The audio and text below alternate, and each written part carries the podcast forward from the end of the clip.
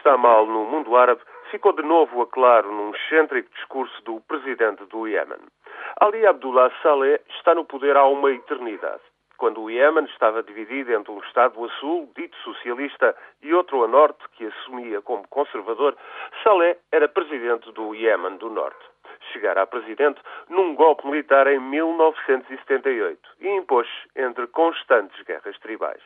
Depois da reunificação, em 1990, tornou-se presidente do país mais pobre do Médio Oriente. Neste canto da Península Arábica abundam armas, bandos separatistas, contrabandistas e terroristas, falta água, não há empregos. Praticamente metade da população está na pobreza. Mais de metade dos 24 milhões de iemenitas são analfabetos. E a euforia de mascar folhas de cate marca o torpor dos dias.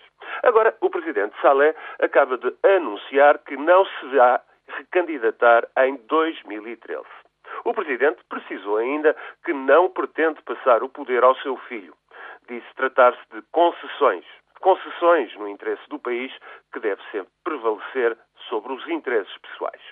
Acontece que, ainda no mês passado, propuseram uma revisão constitucional para se candidatar a um oitavo mandato presidencial manifestações de protesto e tudo o que vem acontecendo da Tunísia ao Egito levaram-no a alterar planos, ainda que toda a gente tenha presente que já em 2006, há cinco anos, prometera não se recandidatar e, afinal, acabou por se fazer eleger presidente de novo.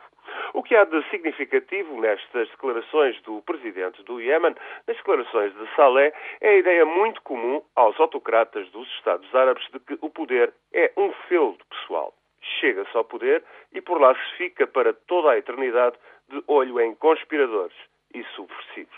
Os resultados desta megalomania política estão à vista.